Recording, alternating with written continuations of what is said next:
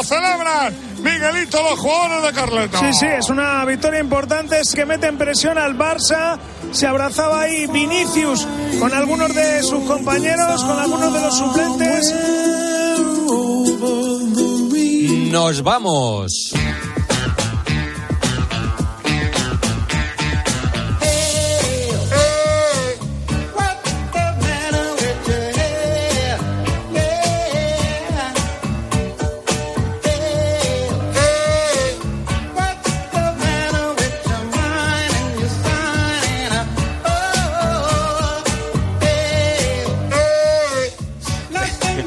Tipo ya del servicio informativo estará alguno que se ha enchufado y ha dicho, voy a ver qué dicen las noticias.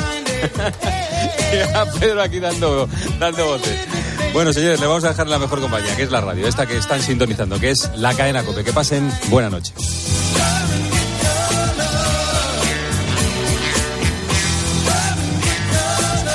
Escuchas Tiempo de Juego en COPE. Con José Luis Corrochano.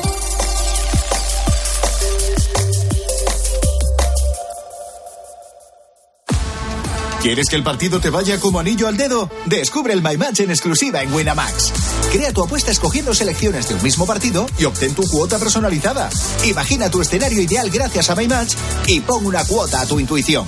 Winamax, las mejores cuotas. Juega con responsabilidad solo para mayores de 18 años.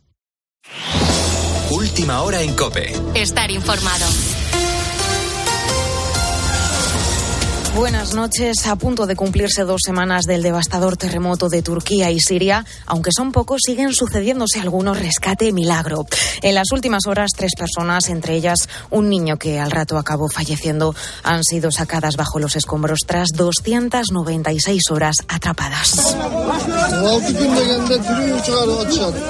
Un rescate que ha tenido lugar en la ciudad de Antioquía, mientras la cifra oficial de muertos por el seísmo en Turquía y Siria supera ya las 44.000. Por otro lado, este domingo termina la conferencia de seguridad de Múnich que ha estado marcada por el intento de ampliar la coalición de apoyo a Ucrania. Zelensky agradece el apoyo de quienes considera sus socios y el hecho de que responsabilicen directamente a Rusia por, dice, la agresión a su pueblo. Y es que allí en Múnich, la vicepresidenta de Estados Unidos, Kamala Harris, ha denunciado lo que ha definido como crímenes contra la humanidad por parte de las tropas del Kremlin. Conocemos las normas legales y no cabe duda de que se trata de crímenes de lesa humanidad. Por lo demás, aquí en España despedimos una semana en la que hemos conocido el dato definitivo del IPC de enero, que se sitúa en el 5,9%, aunque si nos fijamos en la inflación subyacente, la que excluye la energía y los productos frescos, se encuentra en el 7,5%. Es más, según el Instituto Nacional de Estadística, tres de cada diez alimentos tienen un IPC que supera los dos dígitos. En este contexto, desde Podemos piden aplicar una bonificación en la cesta de la compra, como la que finalizó el pasado 31 de diciembre con los carburantes. El por qué la rebaja del IVA de los alimentos básicos no se está notando cuando pasamos por caja es una cuestión que el Ministerio de Agricultura va a abordar este lunes con las principales asociaciones agrarias, las empresas de la distribución y los supermercados.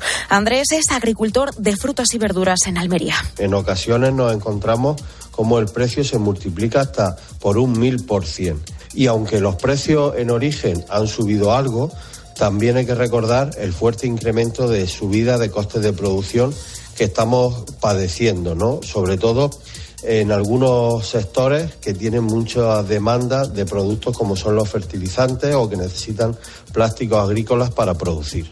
Con la fuerza de ABC.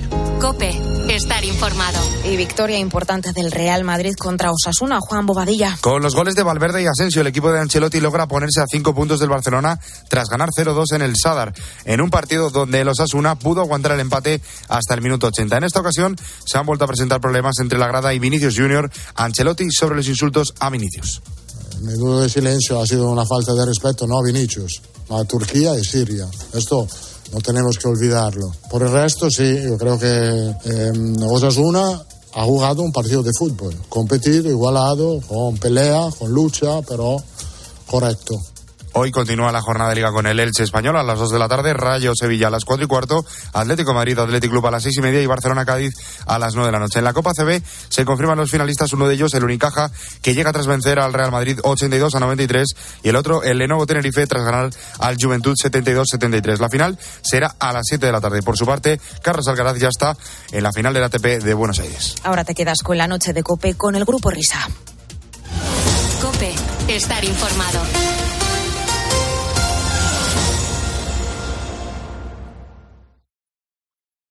Señoras, señores, chicos, chicas, hola, ¿qué tal?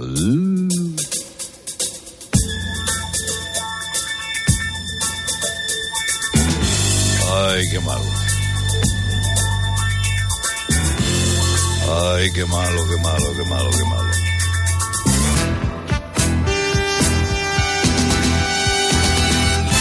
Señoras y señores, me alegro de saludarles a esta hora de la noche.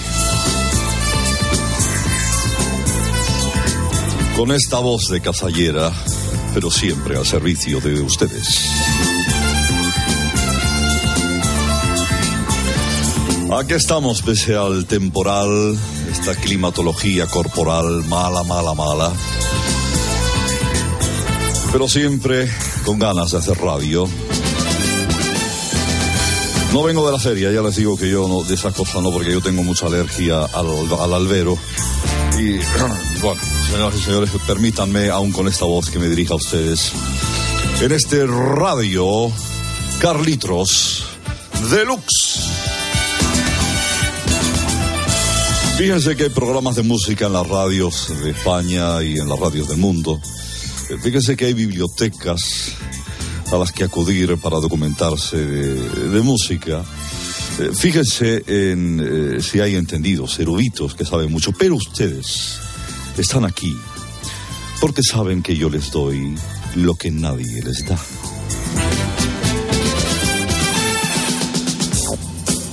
Bueno, pues bienvenidos a Radio Carritos Deluxe. Hoy vamos a comenzar, con permiso, eh, con un eh, hombre que comenzó tocando el bombo en las fiestas patronales de su pueblo, Aldea Nueva del Codonal.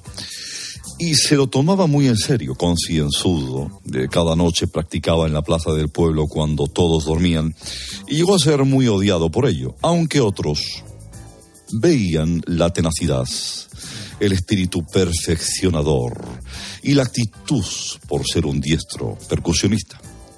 El punto de inflexión que marcó su vida fue cuando en el pasacalles de la fiesta de la verbena de 1965 un vecino le abrió la cabeza con el bombo, harto de él. Tuvo que huir del pueblo y marchó a Londres, donde conoció a Peter Gabriel. Juntos formaron una banda a la que se agregaron posteriormente grandes músicos, todos ellos amantes de la radio. Y en esta semana de la radio, donde por cierto ha habido conexiones de distintas emisoras, de distintos programas, y nadie ha querido hacer eso no con este programa ni con el grupo Risa, ¿eh? pues aquel chaval que comenzó tocando el bombo en Aldea Nueva del Codonal, provincia de Segovia, se convirtió en el mejor batería del mundo y en un vocalista reconocidísimo. Esta fue la canción que dedicó a la radio. Hablamos de Phil Collins. Mi gran radio nacional, onda cero ser dial, radio marca mega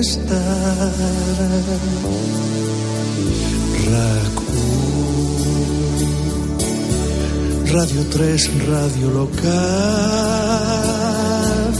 radio intercontinental, radio God.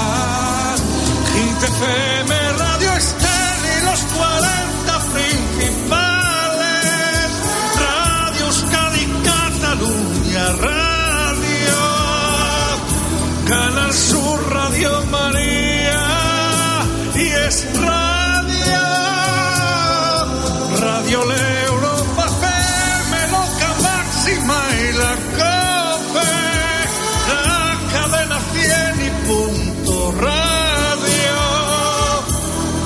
Euskadi Ratia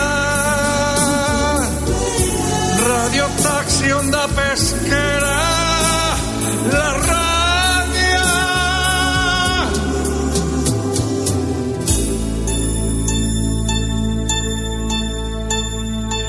No Radio España ya no está. M80 ande estará encuentro en.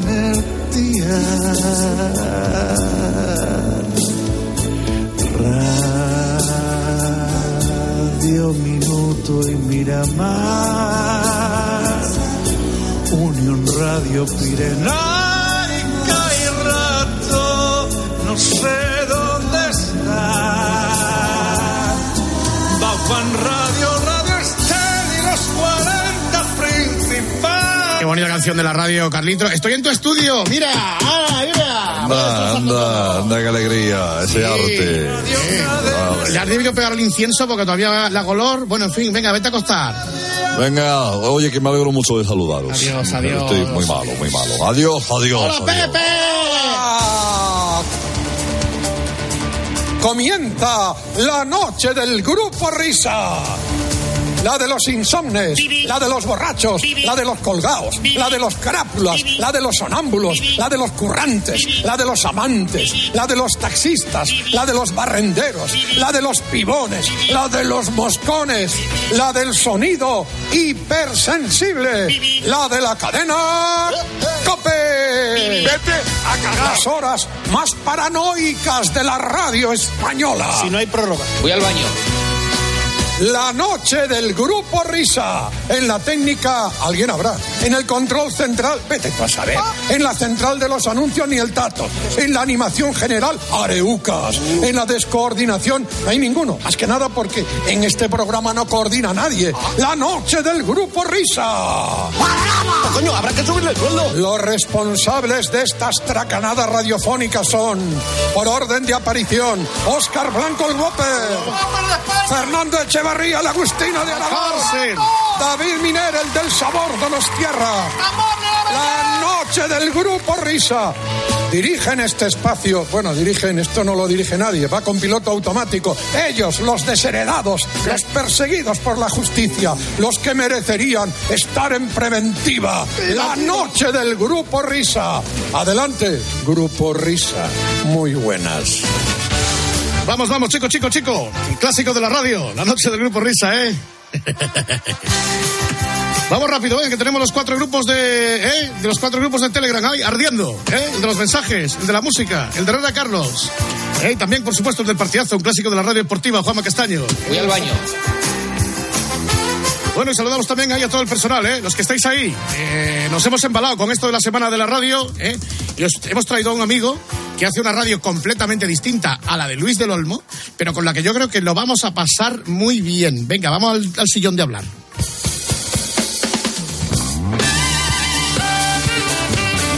Damas y caballeros, señoras y señores, distinguido público, una cosa, la semana pasada que tuvimos aquí a Luis del Olmo, eh, celebrando el Día de la Radio, pues pensamos en llamar a mm, varios amigos para celebrar con nosotros el Día de la Radio al mismo tiempo que lo hizo Luis.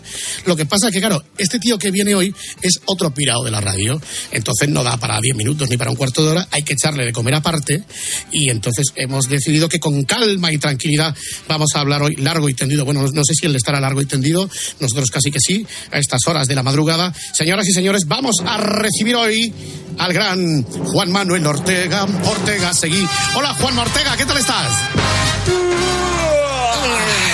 ¿Tú crees que es normal a estas horas de la noche hacer un programa de radio? Pero ¿de, dó- ¿de qué manicomio habéis salido? Vamos a ver. tú también hiciste radio de noche, pero luego hablamos Por eso lo eso. digo, efectivamente. ¿Cómo estáis, chicos? Encantados de saludaros. Qué alegría. ¿Qué Hombre? Juan Ortega, joder, además es una de las voces eh, absolutamente icónicas de la FM en España durante tantos y tantos y tantos años. Oye, ¿qué haces ahora? Porque al final has dejado la radio, pero ¿en qué líos andan Sí. metido? Pues mira, anda en la publi, porque al final la radio, ¿de qué vive? De la publi. Oiga, al final le llega al señor que está en el estudio la gotita que cae de las marcas que van, ¿sabes? Al final, de verdad, cuanto más cerca estés de las marcas, mucho mejor. Y yo me dedico ahora mismo a la publicidad, pero además, ahora en concreto, al branded podcast. Entonces, realmente hablar con marcas y hablar su lenguaje es, es algo apasionante. A mí me encanta. Hay gente que lo lleva regular, pero a mí me encanta. ¿Pero volverás a la radio? ¿De momento lo aparcas? Bueno, no- nunca se sabe, pero vamos, tiene que ver una conjunción astral, de de una doriforia que le llaman, porque realmente la radio es muy sacrificada. Atención, señores, miren su reloj. Es que estos señores, a estas horas de la noche, les gusta, tienen pasión y lo viven muy bien, está fenomenal, adelante. Pero claro, uno ya está pensando en otras cositas ya cuando empieza a tener una edad, ¿sabes? Nah, la, la radio la dejé por cuestiones de salud, básicamente, eh, por prescripción facultativa. Entonces, a mí el médico me mira a los ojos fijamente y me dice, cambie usted de vida, y así fue como el día 5 de mayo. Eh, la- ¿Queréis que entremos, empecemos por ahí? ¿Empezamos por el final? Vamos a empezar por el final, luego ya vamos al Pues sí, principio. vale, Anarquía. pues, Pero vale, estamos hablando de esto, pues venga, vamos. En cualquier caso, eh, sí, efectivamente, eh, me tocó. Yo estaba en ese momento en A3 Media, estaba haciendo un programa despertador a las 4 de la mañana, me despertaba para poder estar a las 7 ya en plena efervescencia. Y luego a las 10 de la mañana me quitaba el, el traje de locutor o de presentador y director de programa y me ponía de pronto el traje de coordinador de contenidos de una de las cadenas musicales de más eh, importancia en España y con el agravante de que los eh, consultores, ¿sabéis? Esa palabra que tanto suena Sí. en el negocio de la radio ahora. Sí, sí. Eso, pues los consultores resulta que, claro, viven en Estados Unidos, con lo cual a su horario había que hacer reuniones por la tarde. En fin, estábamos hablando de unas 12 a 15 horas diarias. Y lo que decimos, como nos gusta la radio, pues no miramos el reloj. Y nosotros no, pero el cuerpo sí lo hace. Entonces ya el 1 de abril de 2021 empecé con vértigos y acabó con el corolario de tener que ser presidente de mesa electoral el 4M de aquel 2021. Y claro, la- a las 12 horas de, de estar en la, eh, en la mesa electoral se sumó un interventor que no quería firmar hasta que no recontase y recontase porque no aceptaba el resultado electoral. Entonces tuve hasta las 2 de la mañana que recontar hasta los sobres que había en el suelo. Y cuando ya a las 2 de la mañana me dejó libre, yo creo que por él más que por mí, eh, ya fui a la, a la- a la Junta Electoral y cuando entregué los sobres me caí en redondo, me llevaron al hospital. Y ahí fue cuando decidí cambiar de vida, porque efectivamente había un Excel claramente que demostraba que aquello no era vida. Y de verdad que ha sido la mejor decisión de mi vida, así lo digo. O sea, que dijo el motor, hasta aquí hemos llegado de momento. eh, Sí, y- y sí, cambiamos básicamente. el- porque además, eh, creo que tú cuando entras en, en A3 Media, eh, después de Nuria Roca hacer Melodía FM, lo digo David Miguel Sí. porque te sonará, eh, tú entras eh, en cierta manera gracias a un amigo nuestro que era Daniel Serrano, el francés, el de los vinos. Y oui, oui, Daniel Serrano, Oui, oui. que es eh, un, un francés de Soria. Joder, Daniel trabajaba aquí. En trabajó COPE. mucho tiempo en la COPE, trabajó Sí, mucho tiempo en sí, la COPE. Claro. bueno, ¿Cómo te decía? Mira, Daniel, tengo un vinazo porque era, era muy aficionado. Sí, sí, sí, un, Sí, sí, un- sí, sí. enólogo con mayúsculas. Sí, sí, Bueno, sí. bueno, bueno. Personaje que maravilloso. vista, un vinazo buenísimo, buenísimo. Buenísimo. Vas a disfrutar, vas a disfrutar. Daniel Serrano, que, que saludamos desde aquí, es, es un tipo que conoce muy bien el mundo de la publicidad en radio, enormemente, y que tuvo esa idea. Dice, oye, ya que se ha ido Nuria Roca, podrías ponerte tú. Digo, hombre, otra vez madrugar, un morning, ya, pero es a tres media, y, y efectivamente había, había carrera para recorrer. Pero bueno, con el, el problema de que realmente es muy complicado. ¿eh? La radio es un negocio ahora mismo muy complicado. Hay muy poco dinero y el poco que hay está repartido de una manera que tampoco puede ser de otra, porque los medios tradicionales arrastran una serie de costes estructurales que ahora un chaval con una webcam mm, no los tiene. Entonces Ajá. compite en un, en un campo muy complicado, muy complicado. Ya, ya puestos a hablar de esto, eh, ¿hay esperanza para, para la radio en el futuro, por un lado? Y por el otro lado, ¿cuál es el mal endémico de la radio ahora para ti? me encanta. Eh, ¿Cómo es aquello? Me encanta que me hagas que me esa, hagas esa esa pregunta. pregunta, sí, sí. ¿Qué serio nos estamos poniendo para ser un sábado de madrugada? La última, en serio, ya luego entramos en la chorrada. No, está bien. A ver, eh, me hizo gracia. El otro día eh, hablé con Juan Ralucas y, y comentaba que, que dice, mira, lo del podcast ya no es la hermanita pequeña de la radio. Ahora es la próxima ventana de la radio. Y lo que es que la voz transmita, eso nunca va a acabar. Nunca. Eso siempre va a existir alguien que te hable. Por mucho que sea una IA. Da igual, pero te van a hablar, te van a hablar y la voz está ahí. Entonces, yo creo que efectivamente la radio permanece. Lo que pasa es que ha llegado tarde y tiene problemas estructurales. A mí de pronto me decían, no, es que ahora tenemos que hacer. Veo que se pueden mencionar otras cadenas, os he visto muy alegres con el Sí, tema. Yo estaba sí, cuidadosamente evitándolo, pero claro, claro, se tienen muchísimos problemas estructurales y luego, claro, estudios, una megalomanía que ha perseguido siempre a la, a la radio, que es muy complicado eso luego de gestionar para poder competir con que un chaval se pone un micro, te hace un podcast y resulta que lo peta. Claro, y fíchale tú ahora, ¿sabes? Y esa pedrada que yo tengo en la cabeza, pero será por carroza, que ya cuando empezó el año, los años 2000, pues había que matar al DJ y entonces era todo dos horas de Exacto. música sin publicidad. Exacto. Joder, ahora escuchas una canción en la radio, que parezco Carlos Pumares, ahora escuchas una canción en la radio y como no la presenta nadie porque va encadenada con otra después, tienes que estar con la radio y con el Shazam para ver qué canción estás oyendo. O sea, al final utilizar Correcto. dos aparatos para que oigo. Correcto, O sea, es que, correcto. bueno, Antes estabas Sí. mencionando a los prescriptores. Yo creo que los prescriptores hace unos años te decían precisamente eso, que el DJ tenía que hablar lo mínimo. Y ahora seguro que los prescriptores están como locos buscando disjockeys que transmitan para ponerlos entre las canciones. Es justo el proceso que le comenté a los, a los chicos de, Europa FM cuando me pusieron al cargo. Y les dije, mirad chicos, aquí endémicamente ha habido un problema. A principios de los 2000, kill the DJ. Y ahora resulta que 20 años después os queremos resucitar, queremos que estéis ahí, que seáis un poco menos que unos influencers. Hombre, pues es de verdad una- un proceso de tira y afloja que es que ningún alma humana lo entiende. O sea, no, no puedes de pronto ahora eh, acudir a, a los DJs que hace 20 años les decías que se callasen la boca o que hablaran lo mínimo para que ahora sean ídolos de la juventud. Es que eso es, es un contrasentido, es complicado. Entonces, eh, hay, hay honrosas excepciones que se han sabido reciclar, pero yo veo ahí, un, bueno, y, la- y los chicos lo sufrieron, claro, y, y- y yo también lo sufría y lo he sufrido. Era parte de mi sufrimiento físico, realmente, ver que con el personal había, había tensiones que eran irresolubles, porque son de base, ¿no? Bueno, el, el negocio de la radio ahora está en, en otro lado, en ser ligeros, poco coste, muy de nicho, muy de madrugada, muy de nicho, muy de gente con extraordinario talento como sois vosotros. Bueno, algo Me he nos pegado han dejado. muchas risas con vosotros. Algo nos han dejado. Claro, luego, habla- luego hablamos de eso, pero venga, va. Vamos a retroceder 40 años para atrás, porque claro, estábamos estaba, comentando. no estaba. Estaba así. Estábamos comentando que Juanma y yo éramos radioaficionados, con lo cual, de alguna manera, nos hechizaba el fenómeno de la comunicación, aunque fuera a través de cualquier cacharro, ¿no?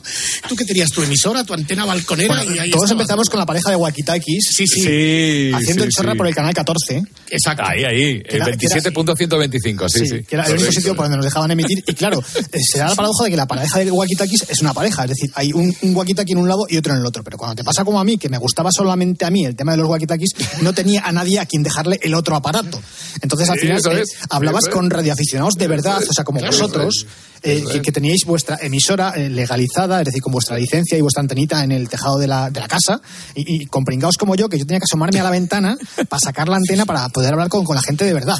Los No, mira, vamos a ver, yo tengo un agravante a eso, que es que, claro, mi padre me, me lo regala porque se lo pido. Los walkie-talkies, la pareja de walkie-talkies eran los 70, ¿eh, amigos? Imaginaos, estamos hablando de las galerías del puerto de Barcelona, que era donde se compraban las cosillas de los chinos. Los decomisos. Antiguamente, los decomisos. Entonces me compró una pareja de walkie-talkies y todo feliz, pero es que soy hijo único. Es que lo mío todavía tiene más delito. Entonces, ¿para hablar con quién? Entonces estaba harto de mis amigos de, pues lo que te dices tú, de perseguirles para, toma el otro, a ver hasta dónde llega, me copias, me copias. Y claro, un QRM, un ruido tremendo. Ruido. Sí, empecé con eso por necesidad, amigos, porque yo, como he dicho ya, soy hijo único. Mi padre estaba en Madrid, ese lugar que tenía que tener algo de bueno. Yo vivía en Barcelona y mi padre estaba en Madrid, tenía que ser maravilloso Madrid. Y efectivamente, mi hijo ya es madrileño y yo llevo aquí viviendo más tiempo que en Barcelona. Y por otro lado, mi madre trabajaba todo el día, con lo cual yo estaba más solo que la una. Y dije, pues vamos a ver si alguien me copia. Y así empezó mi carrera en la radio, chicos. Exactamente. Además, como tú tenías unos walkie-talkies, eh, y entonces a- eh, había fiebre con, con lo que era el CBismo. La gente en, en D27 había muchos radioaficionados. Y entonces, claro, ellos al tener emisoras más potentes, tú te dabas de cabeza porque a ti no te oían, tú oías a mucha gente. Digo, joder, ¿por qué no me escucha a mí este?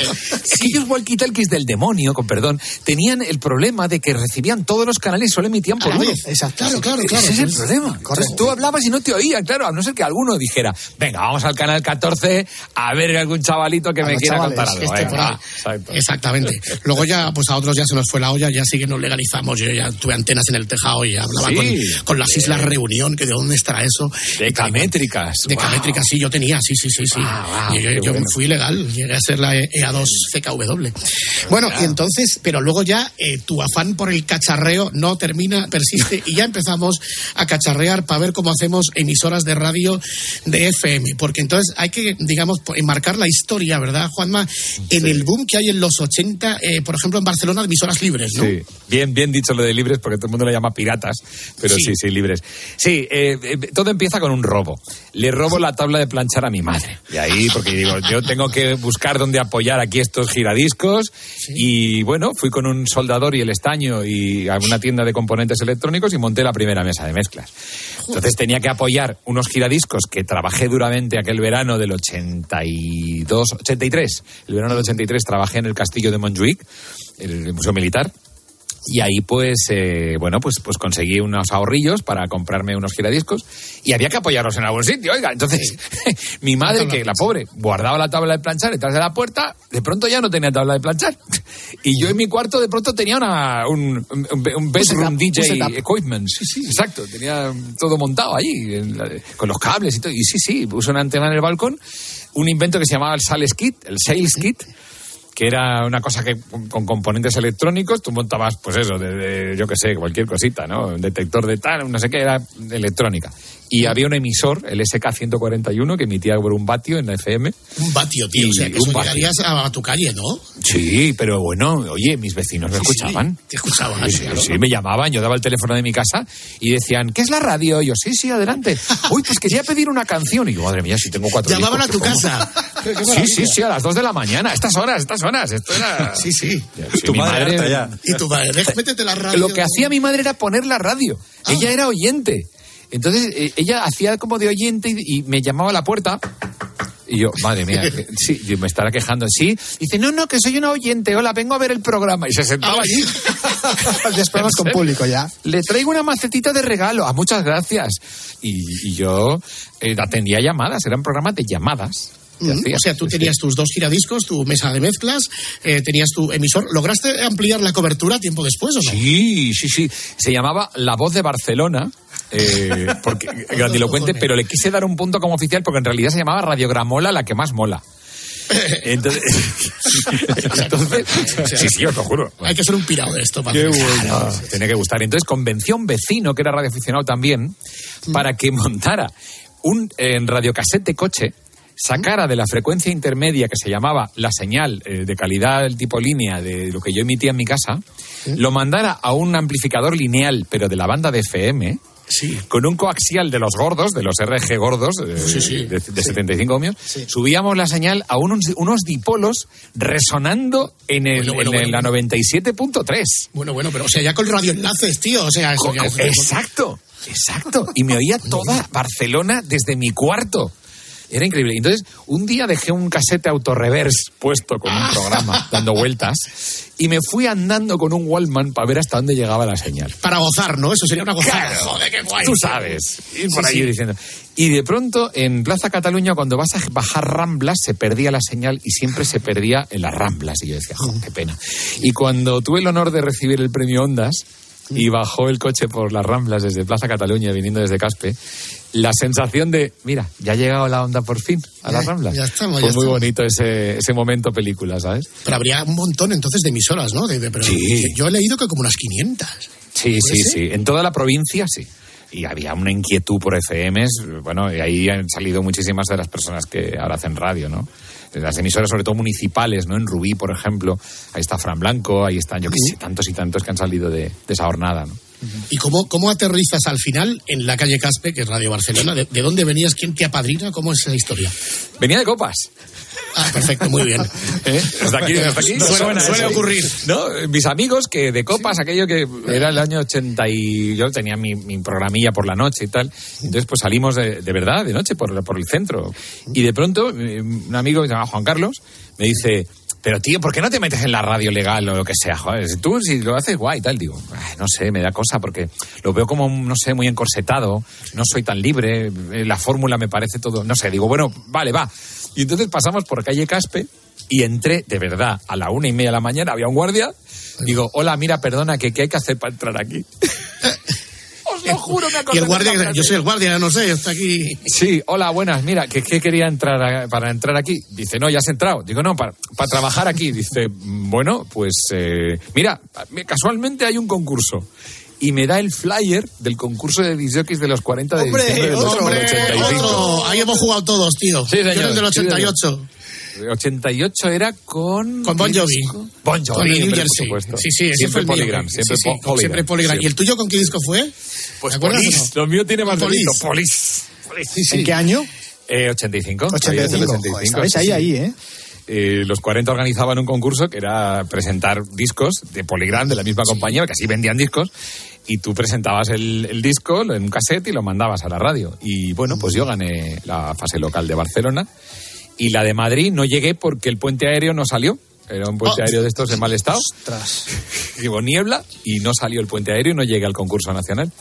Eh, quien después del concurso ya te pones a trabajar en la FM de Radio Barcelona. ¿O ya- Sí, sí, sí, fue así. Jaume Baró, que era entonces el Hombre, también. coordinador local. Sí, Miento, era un tal Ba- José María Baqué, eh, que Mm. era el coordinador, pero, pero el secretario, el que trabajaba de verdad era, era Jaume Baró, que siempre ha sido muy trabajador. Fue él quien eligió mi cinta y dijo, oye, pues mira chico, no has ganado el concurso a nivel nacional, pero a mí me ha dicho Rafael Rever que, que te ve Hombre, posibilidades". Rafa Revés, ahí estamos. ¿Te acuerdas, Rafael, Rafa cómo daba? ¿Qué estamos jugando? Ahí estamos un poquito por- por eso, en el negocio, ahí estaba. Exactamente, que estabas ahí. El Fernandisco debía estar ya, ¿no? En Radio Barcelona cuando estabas tú, ¿no? Justo, sí, justo se había incorporado hace un par o tres de años. Ey, Venía tío, de Ramblas ey, tío, 126. ahí estamos. ey, bueno, estamos todos ya, ¿eh? Ey, También estuvo aquí hace Saludos, tiempo. eh, cordiales. Hombre, cariño. siempre, ahí estamos. Oye, chica, ¿cómo estás? ¿Por qué no paras de bailar? Eh, bueno, pues sí, a la Radio Barcelona de, de entonces. Esto tuyo es de Radio Barcelona. A ver, Wepper, pincha ahí el... Radio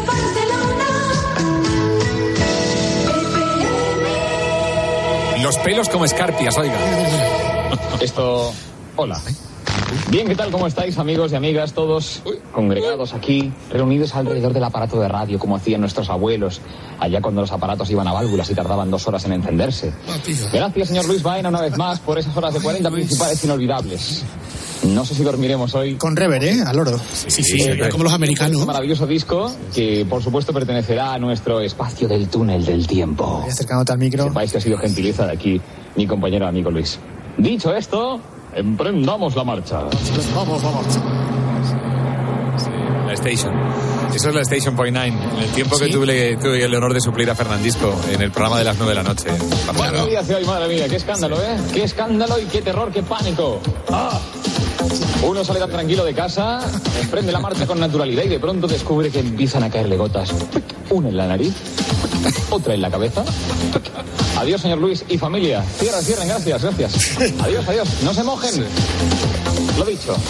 Cae una gotita en la nariz, otra, notita, otra gotita en la oreja, otra gotita en la frente. Oye, da mucha rabia escucharte y no poder decirte qué joven tienes la voz, porque la tienes igual. igual? Sí. Engoladita un poco en ese momento todavía. Pensaba que lo bonito era engolar. Está grabado con un jingle muy chulo.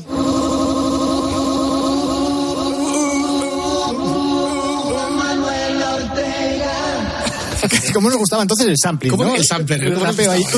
Pues fijaos que el sampler era, era la misma rever, es un SPX90 de Yamaha, era el, el que utilizaba para todo. Era el sampler, era, era el rever, era, Era eco, era todo. Claro, era claro. delay, era todo, era, Era lo todo. que había. Era phaser, hacía de todo aquel bicho. Es que entonces, en aquella época, lo hemos comentado, cuando vino Fernandisco, joder, yo que vivía en Zaragoza, cuando iba alguna vez a Barcelona, pues oía la Station Point cuando lo hacía Fernando, luego la hiciste tú, pero joder, se hacía muy buena radio de la época, en el sentido de, claro, nuestro espejo era la realización cuando viajabas a Estados Unidos, siempre Claro. viajabas con una cinta para grabar, ahí había unos jingles apoteósicos, una Sí, producción yo iba con el espectacular. minidisc, sí, sí, yo Sí, sí, traía sí, sí. minidisc de grabados de la radio americana. Para grabar radio. Yo os voy a contar si queréis una pequeña anécdota de, de Estados Unidos. Perdona que no paro de hablar, pero... No, no, para eso sí que- está. Tira, tira. Vale, vale. Nosotros pues- tenemos pues hasta las cinco. Es que me acuerdo que cuando me dijeron, oye, vas a hacer anda ya. Te hablo del del 12 de enero del 98. Entonces, a finales del 97 me dicen, pues vamos, vamos a ver si haces tu anda ya para ver si, bueno, pues eh, aumenta un poquito la, la edad de un poquito del, del programa, le damos contenido. Bueno, venga, vale, va, pues qué interesante, digo, ¿y, y formación?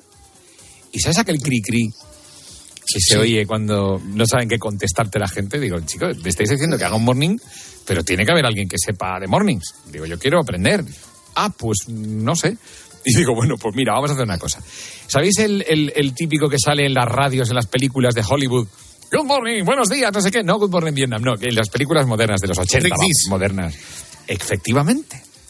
Digo, Rick Dees in the morning. Digo, me parece que este tipo lleva 20 años siendo el que hace el mejor programa despertador de todo el mundo, con dos millones de oyentes en solo una antena. La famosa antena que está encima del cartel de Hollywood. Digo, pues habrá que ir a conocer a este pavo. Y le dije al- a Luis Merino, con el que tengo muchísima amistad todavía, digo, Luis, págame un viaje a... al-". Y dice, no, esta te la debo. Digo, bueno, vale, pues lo pago yo. Y me fui a Los Ángeles y llegué a un acuerdo con el, el productor de Rick Dees. Era Kiss, ¿no? FM, Rick Dees, ¿no? Sí, Kiss FM, la 90, 90, 95 no, 102.7, la 102.7 en Kiss FM. Entonces, al productor, digo, oye, mira, ¿qué tal si me cuelo como becario? Y me dice, bueno, vale, venga, va, pues, pues, pues va, te, te dejo, venga, va, cuélate como becario en la emisora. Digo, sí, yo, yo quiero ir de becario. Yo me cogí un hotel, fui a pasar un mes allí con, con cierta persona que conocéis, y nos fuimos los dos. Eh, a esa persona que conocéis, por cierto, tengo que decir que, que bueno, casi la fichan en, en Los Vigilantes de la Playa. Ahí lo dejo. ¿A quién te refieres? Eh, ya os lo contaré a micrófono cerrado. Que- casi, la, casi la cogen para los vigilantes de la playa. Y ahí en, en, en- Los Ángeles, pues prácticamente de becario ahí un tiempecito, yendo ahí a ver la emisora, a ver qué tal. a ver Tomando apunte. Y a llevar cartuchos, básicamente, que era lo que había antes en la radio. Y lo que sí había es luego una mordida vil de que el productor del programa me, me sableaba con una comida opípara de unos 100 dólares para que yo le contase todos los entresijos de lo que era hacer un morning. Y ese cursazo, que me costó una pasta, puedes imaginar, viaje ida y vuelta, más comida todos los días y hotelazo, pues salió caro. Bueno, pero lo amortizaste. Eh, y, y volviendo a aquello de los 80, claro, eh, años 87, 88, en septiembre del 88 irrumpe lo que es el satélite. Ahí está. Ah. Gran jingle. Helio de Palma. Señor. Cum, cum. Con, con producción de Julián Ruiz. Es verdad. Eh, que sepas que nosotros utilizamos el tanganillo muchas veces en este programa. En este, sí, sí, sí. Es cuando estamos poniendo un documento exclusivo para que la gente no logra. ¿Te acuerdas? Como cuando había estrenos, en- exacto, que tenías que tirar el. Había que pisarlo. Exacto. Qué bueno, sí, había que pisarlo. Mira, y recuerdo el cartucho que tenía un dimo que ponía sep.corto. Así es como se llamaba, un dimo rojo. Pero claro, hasta, la llegada del satélite, pues eh, los que escuchábamos música, los que escuchábamos los 40. Entonces, pues era una radio, era una emisora local y teníamos cada uno nuestras estrellas. En Barcelona, eh, Fernando, en Bilbao estaba Carlos Arco, en mi pueblo Claro. estaba Sandro D'Angeli Jiménez, Sí. y eran tus locutores, Y eran Fernando, tus jockeys. sí, Exacto, sí. era tu gente. bueno, y, y Patricia más tarde. Habéis es. tenido muy buena gente en Zaragoza, desde luego. ¿eh? Sí, 40 Zaragoza han hasta sido una Fernandito plaza Mármol, fortísima. sí, hombre, y Mármol. Patricia, sí. Hasta que llega el satélite, de alguna manera unifica todo aquellos, ya se empieza a escuchar la emisión eh, nacional. Y entonces yo recuerdo que en el 89 o algo así, aparte de la nómina de DJs que estaban en- aquí en Radio Madrid, cada mes venía uno de una emisora. Y, y entonces un mes viene Juan Martega. Entonces, ¿qué pasa? Mayo del 89. Fíjate. Pues que vine para un mes y aquí sigo. Te lo resumo, ¿eh? Esto Sí, fue así. sí, sí. O sea, yo vine para un mes y nada, nada. Al cabo de un mes resulta que me dicen, oye, no, que vas a hacer un patrocinado. Y yo, lo que le llaman branded content ahora. Sí. Digo, hace muy bien, pues perfecto, de funky, de disco. Dice, no, de country. Y yo, country. Country. y entonces el primer programa que yo hago en cadena eh, para toda España se llamaba This is Malboro Music. Ahí va. Entonces, o sea, Es Malboro, ¿eh? Que, que- que- cuidado. ¿eh? Imagínate, con un tabaco y claro, yo que no fumaba y ni, ni era del country, pues chico, me tuve que poner al día. Y bueno, tenéis en, en, en Copia hay especialistas en country maravillosos, ha habido verdad. siempre. Finaliza había bastante de country. Joder, o sea, Finali- ya- Finalí, Finalí por es eso, una sí. biblia de esto. Finales ya va a Por eso, por eso. Tuve que ponerme al día rápidamente. Y así fue como empecé a hacer programas en cadena. Y luego vino otro que se llamaba Rock Over London. Hombre, con Brian, ¿cómo se llama? Bri- Ryan, ¿cómo se llama aquel muchacho? Sí, eh, ya te- este- Steve Salzman, Steve Salzman era el director del programa. Mm, sí, sí. Graham Dean, Graham Dean. Graham Dean, exacto. Graham Dean era el presentador inglés y yo hacía la Sí, sí. versión española como hacíamos al American Top 40 Top 40, exacto. igual. con Rick Dees espera, te voy a poner precisamente. esto que lo tengo aquí preparado. Ahí está. Hello.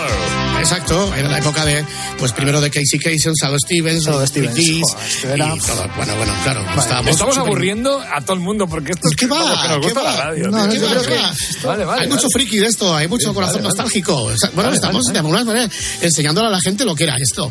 Porque, Sí, el bueno, negocio. Porque cuando tú llevas, fíjate, aterrizas en el 97 y tienes que encargarte de un pepino porque Avellán se va a Onda Cero en el 91 del 40 al 1 por las mañanas ya. Eh, bueno, me, me encargan hacer el, el 40 al 1 Primero empiezo con suplencias, lo típico que te va, te va rondando. Primero suplencias, luego tal. o- venga, va, pues ya parece que. Y la verdad es que fueron cinco años muy interesantes. Eh, estaba ya, eh, aparte de Rafa Rever, fue un tándem muy interesante, yo creo que de la mejor época de, de 40. Ese tándem entre Rafael Rever, que representaba un poco ese espíritu, pues eso, luchador, venga, tío, métele corazón a esto, joder. Un poquito de caña eso, de esto. pues. Eso, ahí, ahí, que le daba caña. Y luego Merino, que era el que se encargó de profesionalizarnos a todos. Es decir, que hubiera unos sueldos dignos, eh, que hubiera unos horarios, que hubiera una cosa un poco más ordenada de lo que, de lo que era eso del mundo del DJ, que tenía un cierto aire, eh, pues eso, de, de- de un poco, todavía un poco amateur, ¿no? Entonces, el don Luis Merino eh, era un fan de la informática como yo y de hecho pues estábamos todo el día hablando que si internet esto, internet lo otro, sabíamos que iba a cambiar el mundo. No, no, ya era una cosa que, joder, Una cosa espectacular, eh, oiga. vamos, galáctica. Oye, y fue durante aquella época, a principios de los 90, tú hiciste los don discos y todos estos discos, que, ¿cómo se llamaban? Bueno, los don discos tengo que decir el 1 y el 2 no. Solo hice el No, 3 y el el tres. 4. Pero Sí, el dos tres. salías en la portada. El dos salías. Perdón, perdón, perdón. El 1 lo hizo Mike Platinas y Javier Usía, mi amigo Javier sí, Usía y mi amigo sí. Mike Platinas. Y el 2 es verdad que lo hice yo, se publicó. Y el 3 no se publicó. Pero, o sea, lo hiciste y no se publicó. No se publicó y es una pieza de coleccionista. Ahora mismo el máster original lo tiene Mike Platinas.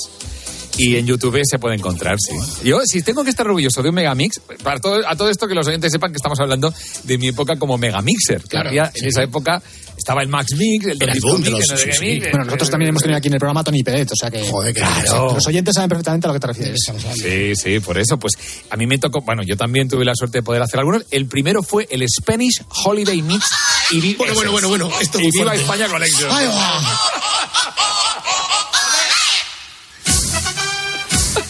Paso dobles, oiga. Bueno, bueno, bueno, bueno. Oye, ¿por qué no llamaste a Luis Cobos y que te lo grabas en tiempo real? Ya, ya, los efectos, mira. Ya, eh, venga, los efectos.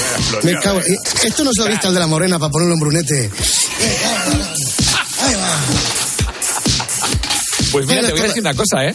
De vez en cuando me llaman de la SGAE que pasa por un taloncito todo ese disco. Porque no, sabéis bueno, bueno, el bueno, éxito bueno, bueno, bueno. que he tenido en el extranjero. Mira, mira, mira, mira, mira.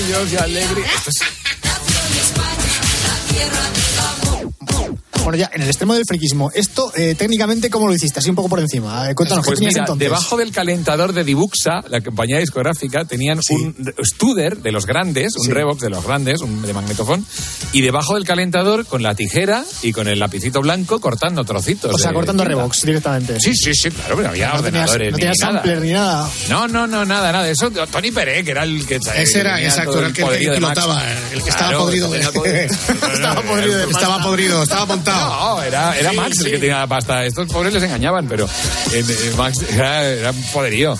El, el Don Disco Mix eh, fue el primero que utilicé sampler. Pero si estoy orgulloso de uno. A ver, este, Entonces, ¿es el dos Don o el Disco tres? Mix. Este es el 2. Que es el único Megamix que empieza a 134 BPM. Todos empezaban por, por despacio y iban creciendo. Claro, iban creciendo. Y este empezaba a 134. Esa. ¿Ves? Era súper rápido para empezar ya. Y luego íbamos bajando y pegábamos un break. Eran historias que se hacían. Vosotros que sois jóvenes estáis flipando de cómo se hacían los discos antes. Los ordenadores pues eran lo que eran. Y eso de cortar cinta y eso de... Eso de, de- claro, estaréis preguntando, ¿eso qué es lo que es? Era Claro, artesanía decíamos- pura y dura, amigos. Sí, sí. Ahí, ahí, ahí hay sampler. Y yo haciendo scratch, ¿eh? Sí, hay sampler, claro. Y ese mix lo decía Miguel, el propietario de la discográfica Don Disco. La, verdad es que la época de elaboración de este disco está borroso. Se les ocurrió ponernos el estudio en una, pues, pues al pie de una cuba, como dice la canción. Sí. Y había allí pues unos barriles con unos caldos maravillosos y yo, mi recuerdo es borroso. Joder, canción tan mítica. J. Rose. Sampler. Ahí está, ahí está. No, este no era sampler, esto era cortando rebos, que estoy viendo, parece que estoy viendo las cintas blancas por la cinta. Mira, el, el que, el que no sé si tenéis, os voy a pillar, y que sin embargo es el que más orgulloso estoy, y el que más le gusta a mi hijo de 12 años, que tengo que decir que le encanta la música de los 90, es el Supermix 4. No, ese no lo tengo. Eso no lo tenemos. Ya, No es lo que es muy raro. pasar. Es muy raro, sí. Es uno que me encargaron para Portugal. Joder. Entonces, la compañía Vidisco eh, tenía la suerte de tener el mejor catálogo para Portugal, claro, porque tenía lo de Max y lo de blanco y negro junto. ostras. Entonces me encargaron hacer un Megamix, el Supermix 4, que de verdad os digo que yo a veces me lo pongo. Y mi hijo me lo pide. Por favor, déjame el cassette. Y, me pidió un Wallman para Reyes. Un Wallman. 12 años. Un Wallman, un, un niño de 12 años que te pide un Wallman. Te lo juro, con USB, pero, pero Wallman. Ya, De ya, verdad. ya. Y la cinta del, del Super Mix 4, digo, pero escucharon en MP3. No, no, no. La cinta que quiero rebobinar, papá, que me gusta. No entiendo sí. nada. Le encanta la No, música de los 90, oye. Exactamente, el tema retro y tal. Y a todo esto van pasando los años. Tú después ya dejas la radiofórmula y te vas a la noche, ¿no? A mí Porque- me gustaba la noche. Sí. Yo quería hacer noche cuando empecé. Y de hecho hubo una emisora pirata muy graciosa que se llamaba Radio Estudio 5 en Barcelona. Que me que el, el- el propietario, que era un- una persona muy singular y con una gran psicología, me dice: Mira, te voy a dar un programa y se va a llamar Juanma de Noche. ¿Os acordáis Como que entonces Encarna. estaba en Carna? Sí. Como en Carna, igual. Pues yo tenía Juanma de Noche, que era un consultorio por la noche y me llamaba la gente con sus problemas y yo animaba a la gente. Pues eh, tengo un problema. tal. Venga, hombre, que eso no es nada. Y les ponía, les ponía música para animar. Y en aquella emisora pirata, de, o libre, llámalo como quieras, en Barcelona, surgió algo muy bonito, que es lo que seguía haciendo luego en mi casa, que era la radio de noche. Entonces siempre aspiré en los 40 a hacer mi programa. Yo podía hacer 40 al 1, pero mi gran aspiración era hacer la noche. Pero fíjate qué curioso que Rever me dice, bueno, los viernes por la noche te pones a hacer tú lo que te dé la gana. Y yo me puse a hacer fórmula. Fijaos qué pelota era yo en aquella época. Sí, sí, sí, sí.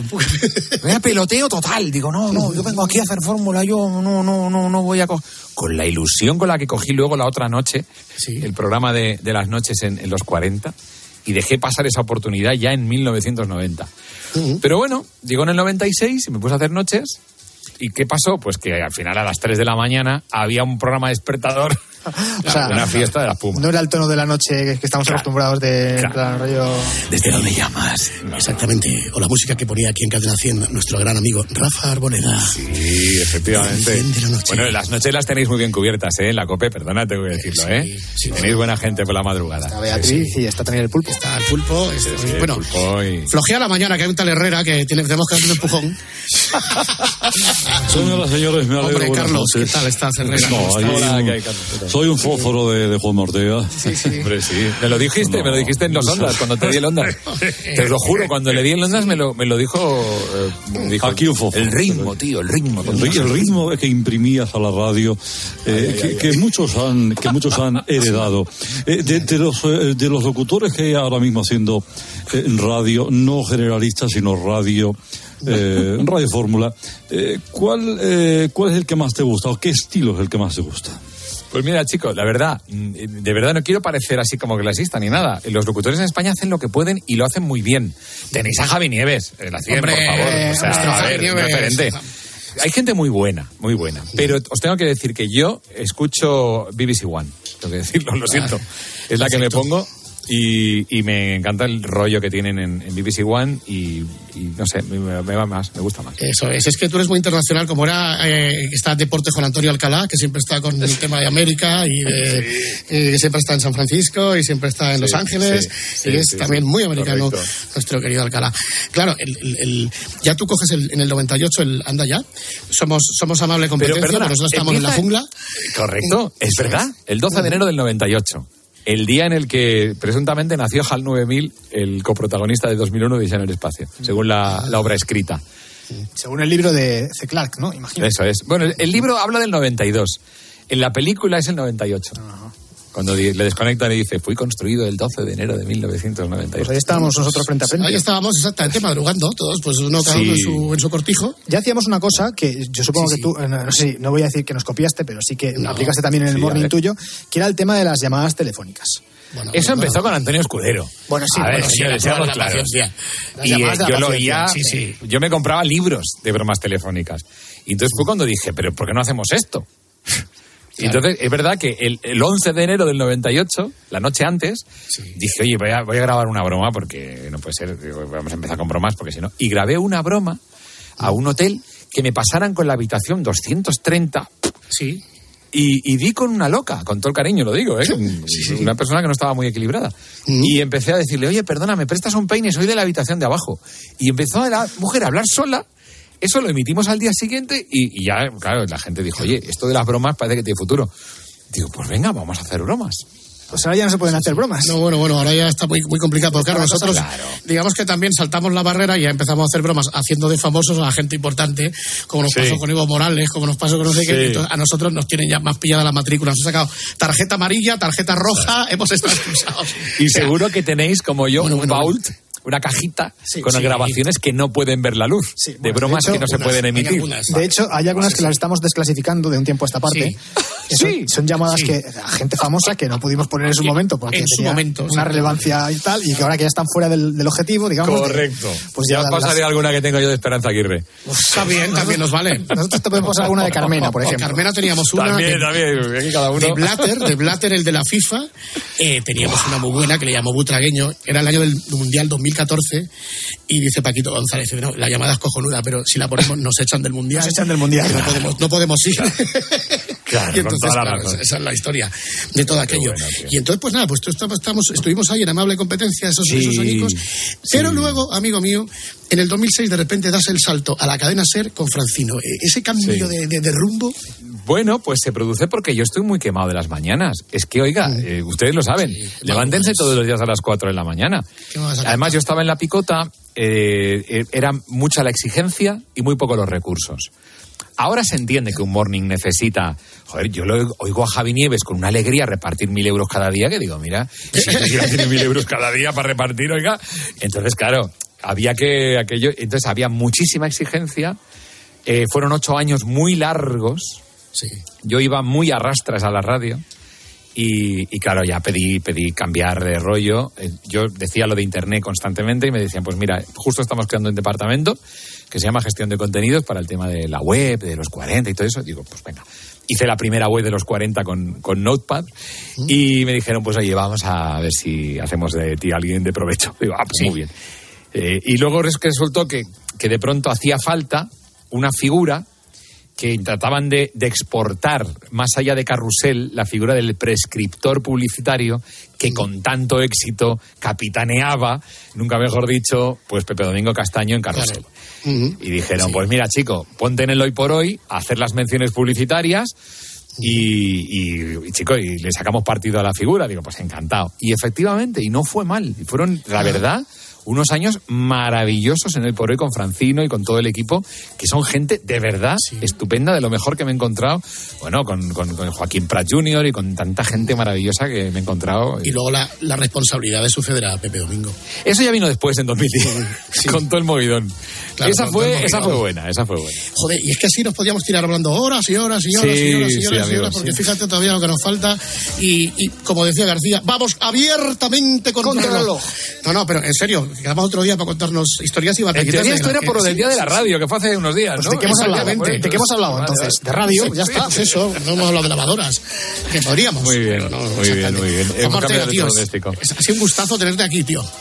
Nada, vos, de verdad, ¿eh? siempre os he admirado, siempre me ha gustado mucho vuestro estilo, me gusta, eh, y tengo que decir varias cosas. La primera, os va a parecer una perogrullada, pero joder, pronunciáis bien. O sea, hola. que parece una tontería, pero es lo mínimo exigible.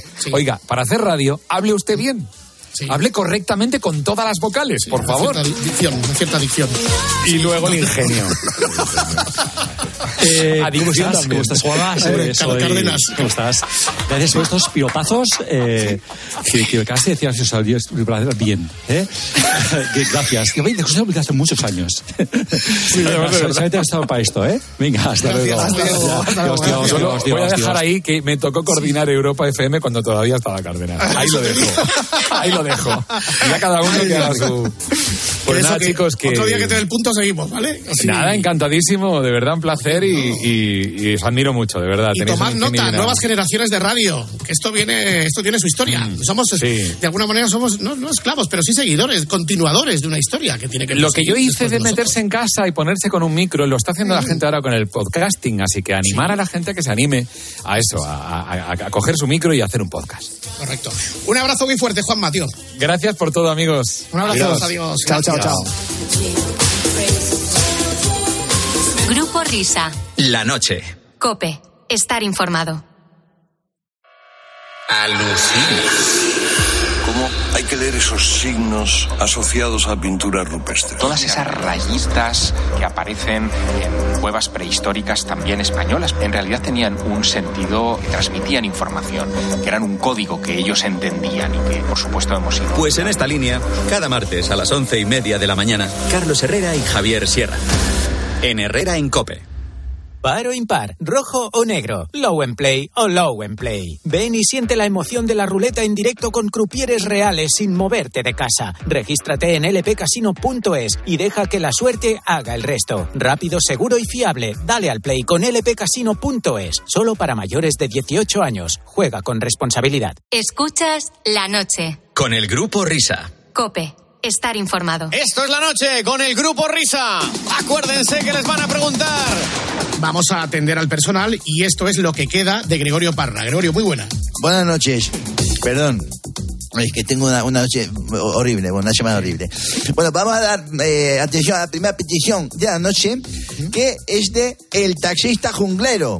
Eh, sí, pues el taxista junglero le saludamos como a todos los jungleros que nos escuchan también este programa. Bueno, pide la llamada de Fulgencio, la que hicimos en su día, por un tema, dice, de el día del asiento del Calderón. No sé exactamente lo que significa, pero es la petición del taxista junglero. Pues antes de que tirara el calderón, que, que te podía llevar las butacas, y entonces Fulgencio llamó al Atleti para esto. A ver. Gracias por llamar al Club Atlético de Madrid.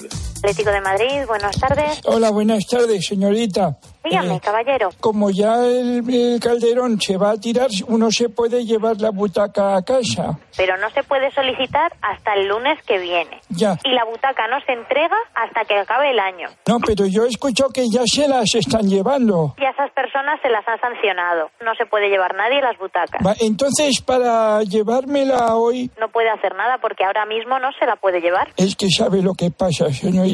Dígame. Yo ya tengo 92 años y he sido socio de toda la vida. Yo no sé lo que puede pasar mañana y me gustaría, pues, cuanto antes poderme llevar mi butaca. Pues caballero, yo lo siento mucho de verdad. Pero no vaya a ser que no llegue. Esa, esa butaca va a ser suya. Es que mis hijos y mis nietos son del Madrid y no sé si llevar una caja de herramientas para hacerlo yo mismo y con un soplete, con un hacha, yo quiero mi butaca. Pero si usted no se va a quedar sin su butaca. Mi butaca para llevármela. Cuando usted me diga, yo cojo la butaca, me la llevo y luego en el- aunque venga si hay aquí, a conciertos yo la vuelvo a llevar o lo que sea, pero yo quiero mi butaca. Sí, yo lo sé, pero ahora mismo no lo puede hacer. Que yo he estado en el Metropolitano antiguo y siempre no he fallado ni un partido en el Vicente Calderón. Yo quiero mi butaca, que me voy al cielo sin butaca. Ah, usted se va a llevar su butaca, pero que ahora mismo no puede hacerlo, caballero. ¿Necesita algo más? Cuando vaya con todo el instrumental no van a dejarme pasar los de seguridad porque pitará en el torno. Si le ven con una caja de herramientas, Es obviamente no, no, le van a dejar es entrar. que no me van a dejar. Entonces, ¿cómo lo vamos a hacer? Porque yo ya no tengo fuerza. Usted entienda que en su asiento, aunque el del Bilbao sea el último partido, luego el día 28 hay otro partido y el 27 la final de la Copa del Rey. Sí, pero no no- puede quedar su sitio vacío con, con, con los tornillos. Pues que pongan una silla plegable o un No se puede. un- Yo sí quiero eh, llevarme mi butaca. Yo tendré que llevar un soplete o algo para... No, no tiene que llevar nada. Para llevármela. Pero usted se la va a poder llevar, pero ¿para qué va a traer un soplete usted? ¡Ay, ay, ay! ¡Ay! ¡Ay! ¡Ay, que me he caído! Se ha caído el señor. ¡Ay! ¡Socorro! Está gritando socorro. Ay, que me estoy asustando. ¡Por favor! Ay, Dios mío, pero es más llamada anónima. ¿Cómo localizo yo a ese hombre? ¡Ay! Ya estoy, señorita. Que muchas gracias por la información y que ya volveré a llamar para llevarme mi butaca. Ha sido usted muy amable. Que tenga buen día. Hasta luego. Ya te puedes poner los cascos, Miner. Ya, ya habéis terminado, ¿no? Sí. Vale.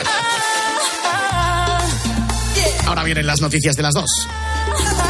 Y después, Laura Vinchas. Vamos.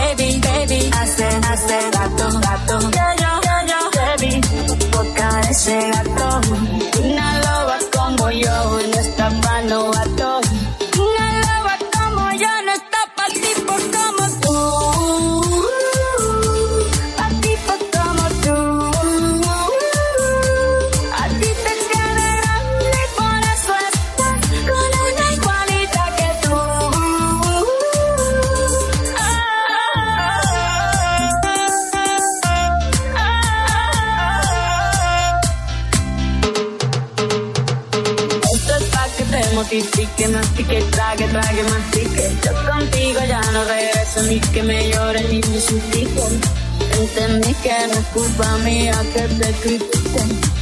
Solo hago música, perdón que te salpique.